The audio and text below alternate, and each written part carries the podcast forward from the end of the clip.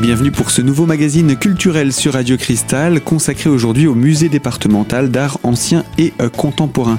Nous serons pour ces prochaines minutes en compagnie de Thierry de chez le prêtre qui est responsable de conservation départementale et euh, avec vous eh bien nous allons parler spécifiquement de l'aspect musée, hein, le musée départemental en l'occurrence, avec euh, cette appellation de Musée de France. Qu'est-ce que c'est que ce label tout d'abord? Alors le label Musée de France a été mis en place dans le cadre d'une loi en, 2002.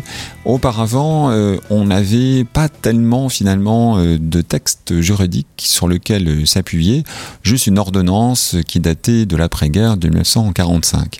Et les professionnels des, musées, le ministère de la Culture, ont vu la nécessité bah, de proposer quand même un cadre général compte tenu tout simplement de l'évolution euh, des musées depuis les années 80, avec leur développement, leur renforcement, euh, dans le cadre d'une vraie politique culturelle. Autrefois, les, musées étaient surtout des conservatoires.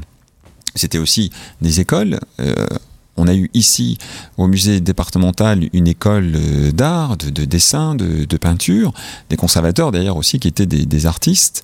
Mais euh, la mission des, musées a beaucoup évolué. Aujourd'hui, euh, cette mission conservatoire existe toujours. Rassembler, collecter, conserver des, collections de tout le département, en ce qui concerne de, le musée départemental d'art ancien et contemporain, mais aussi une fonction d'éducation, de sensibilisation à l'histoire, à, l'art en, général avec euh, aussi une ouverture des, publics. Euh, autrefois, c'est vrai que les musées s'adressaient toujours à un public choisi, souvent un public de, spécialistes. Aujourd'hui, l'ambition des musées, alors est-elle atteinte? Ça, c'est autre chose. Hein. mais l'ambition des musées, c'est de s'adresser à toute la société pour euh, tout simplement eh faire profiter la société de ce patrimoine rassemblé et mis à disposition. Donc voilà, tout ça, ça, a fait qu'il fallait remettre à plat absolument donc cette loi sur les, sur les musées autour d'un certain nombre de, notions, et notamment la notion de, service public, d'ouverture au public. Alors ce qui sous-entend, pour vous donner un exemple concret, la nécessité d'avoir un service des publics dans tout musée de France. Un service des publics, c'est ce qu'on appelait autrefois un service éducatif. Là aussi, pourquoi est-ce qu'on a évolué sur la terminologie Parce que euh, on recevait surtout des enfants il y a quelques années. Mais aujourd'hui, un service du public ne travaille pas que pour les enfants. Il travaille aussi eh bien, pour euh, les familles, il, travaille pour les seniors, il travaille pour les publics empêchés. Donc tout un ensemble euh, de, de, médiation, tout un ensemble d'activités euh, vers les différents types de publics qui peuvent fréquenter les, musées, y compris les, publics vers qui aussi on, doit, aller. Alors là, c'est vrai que c'est lié aussi bon, à la politique euh, touristique, euh, en particulier la politique touristique du département des, Vosges. Mais ça s'applique à, tout type de, de, musée. Voilà, donc pour ce qui concerne le, public. Et, mais cette loi aussi donc sur les musées de France a permis euh, de renforcer certaines notions qui n'avaient pas été oubliées, mais qui n'étaient pas forcément très, très présentes dans le quotidien hein, des, établissements. Je pense euh, notamment euh, à l'inventaire, au récollement ou aux questions d'acquisition. Alors sur l'inventaire, sur le récollement, tout de suite après la loi sur ces musées de France, l'État a exigé de tous les musées sous ce label de réaliser ce qu'on appelle un récollement décennal, c'est-à-dire tous les dix ans, réaliser un inventaire euh, des collections pour vérifier que tout est bien là, pour vérifier que tout est en, bon état ou réaliser des, opérations de restauration quand c'est nécessaire.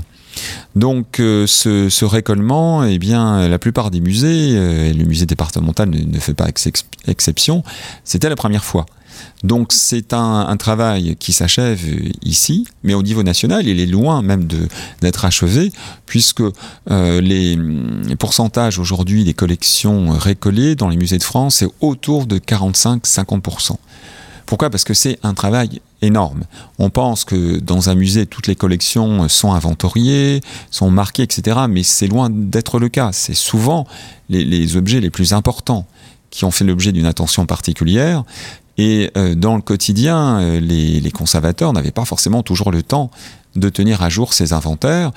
puis parfois, il y a eu des collectes qui étaient des, lots d'objets. Voilà. Donc ce, ce, récollement, en fait, bah, c'est un enjeu important tout d'abord parce qu'il est, d'un point de vue juridique, il est, nécessaire de, savoir ce qu'on possède, ce qu'on gère, tout simplement. Et puis aussi parce que le, le récollement s'est accompagné, dans beaucoup de musées, c'est le cas ici, euh, d'opérations d'informatisation. C'est-à-dire, tout de suite, on s'est dit, bah, bah voilà, puisqu'on a ces nouveaux outils, on va faire en sorte de numériser donc les images des objets, de, numériser l'ensemble des informations euh, rassemblées, et ce qui permettra, bon, déjà, une gestion euh, plus facile, plus aisée, plus fonctionnelle aussi hein, des, collections, mais aussi de les mettre à disposition plus facilement parce que à partir du moment où on a une fiche, c'est ce qu'on est en train de faire au niveau du musée départemental, eh bien on peut mettre en ligne euh, ces, ces, fiches, on peut concevoir des parcours thématiques, on peut concevoir tout un ensemble de choses. Donc c'est une révolution vraiment pour les musées. Voilà donc en quelques mots pour ce récollement numérique, cet inventaire. Alors on a encore pas mal de choses à dire sur la thématique de cet inventaire et je vous propose qu'on puisse se retrouver dans la deuxième partie euh, de ce magazine, Thierry, pour euh, poursuivre sur cette thématique. A tout de suite sur Radio Cristal.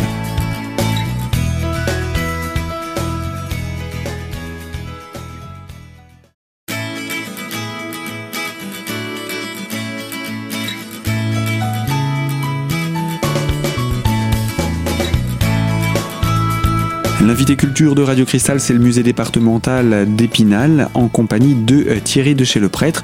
Nous parlons de récollement numérique et ce récollement justement, cette collecte d'informations, cet inventaire numérique, est-ce qu'il est le même partout en France? Alors oui, oui, il y a une, harmonisation, euh, tout simplement parce que les logiciels qui sont utilisés euh, sont des logiciels qui font l'objet d'une validation de principe par le, ministère de, la Culture. En France, euh, voilà, il y a, deux, trois logiciels qui sont utilisés. De toute façon, ils sont très peu, donc ils sont, ils se ressemblent beaucoup.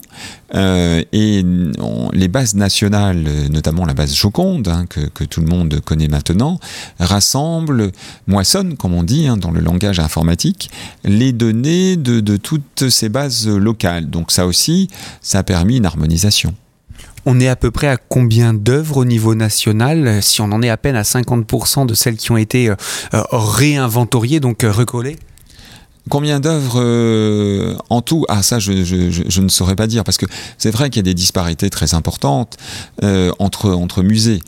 si on prend les gros établissements nationaux, le Louvre, Orsay, etc., bon, ils n'ont peut-être pas fini pour certains, mais il faut voir aussi que leur collection euh, se compte en centaines de milliers. Euh, le musée départemental, qui au niveau régional a une des plus grosses collections, c'est environ 35 000 objets.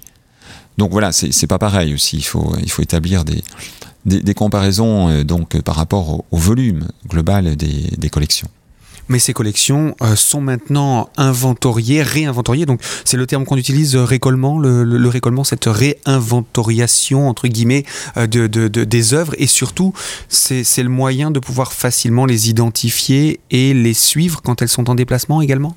Voilà, parce que comme je disais, ça, ça a révolutionné complètement le fonctionnement. Enfin, c'est en train de révolutionner, bon, c'est une opération partout en cours, euh, le fonctionnement des musées, dans le sens où à partir du moment où euh, les données sont informatisées, on a donc euh, sa hauteur, sa largeur, on, a les informations techniques, on a une photographie, on inclut aussi euh, la, fiche de, restauration quand il y a eu restauration, on inclut aussi les anciens mouvements d'œuvre pour les expos ou des, mouvements d'œuvre en interne.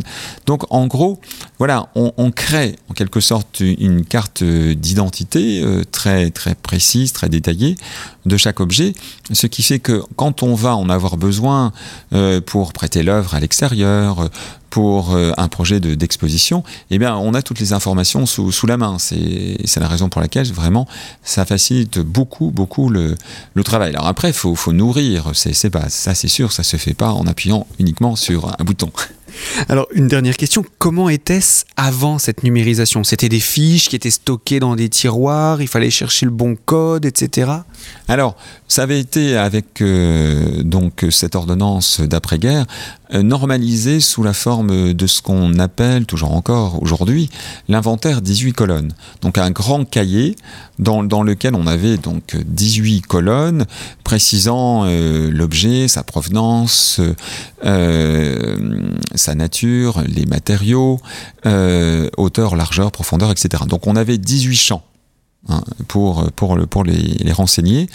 Euh, mais on avait aussi souvent conservé les vieux inventaires, et notamment pour des institutions anciennes comme, euh, comme ici au musée départemental, on a souvent tous les 20 ans des nouveaux inventaires euh, correspondant à l'arrivée d'un nouveau conservateur, par exemple, qui, qui, était, euh, qui était mise en route.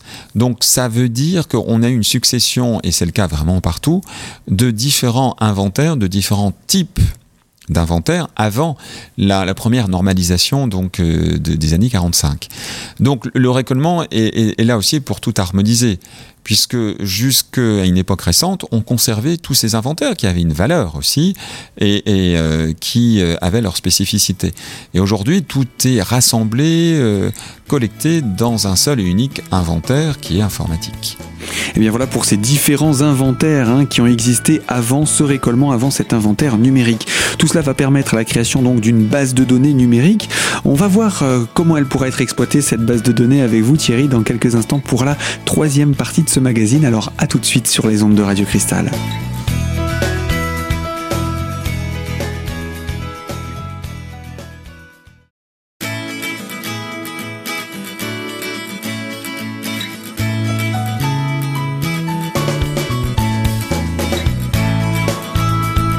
De culture de Radio Cristal, c'est le musée départemental d'art ancien et contemporain à Épinal, en compagnie du responsable de conservation départementale Thierry de chez le prêtre, pour présenter ce que sont les musées de France et en particulier pour parler de ce récollement euh, organisé au musée départemental depuis quelques années déjà et qui touche donc à sa fin. Ce récollement est un inventaire numérique qui va se formaliser sous forme d'une base de données numérique. Mais qui pourra accéder à cette base de données? L'ensemble des musées de France? Le grand public? Voilà, alors Bon, c'est une base interne, hein, c'est-à-dire que c'est surtout une base de, travail, mais après, donc, on réalise, et nous avons ici plusieurs euh, projets au musée départemental dans ce sens-là, on réalise des, exports euh, pour, pouvoir les mettre à disposition du, public.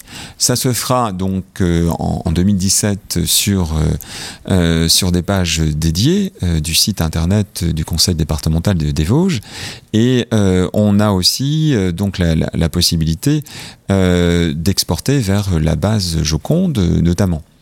Donc voilà, il ça, se jouera donc à, plusieurs, à plusieurs niveaux pour effectivement pouvoir euh, faire profiter un maximum de, personnes de ces informations. Donc parfois le public trouvera une notice très détaillée quand on a pu faire un travail scientifique dessus, puis parfois il trouvera juste une photo et les informations techniques. Mais ça aussi, c'est intéressant parce que ça veut dire que des collections qui n'ont jamais été publiées, c'est souvent le cas dans, les musées, hein. tout n'a pas été publié, loin s'en faut, euh, eh seront quand même connus d'un public national et même international, et donc on rentre dans un mode collaboratif. C'est-à-dire que on, a aussi, on voit bien, dès qu'on met en ligne des informations de ce type-là, eh bien, euh, des, gens euh, récupèrent cette information et la complètent et nous renvoient leur information.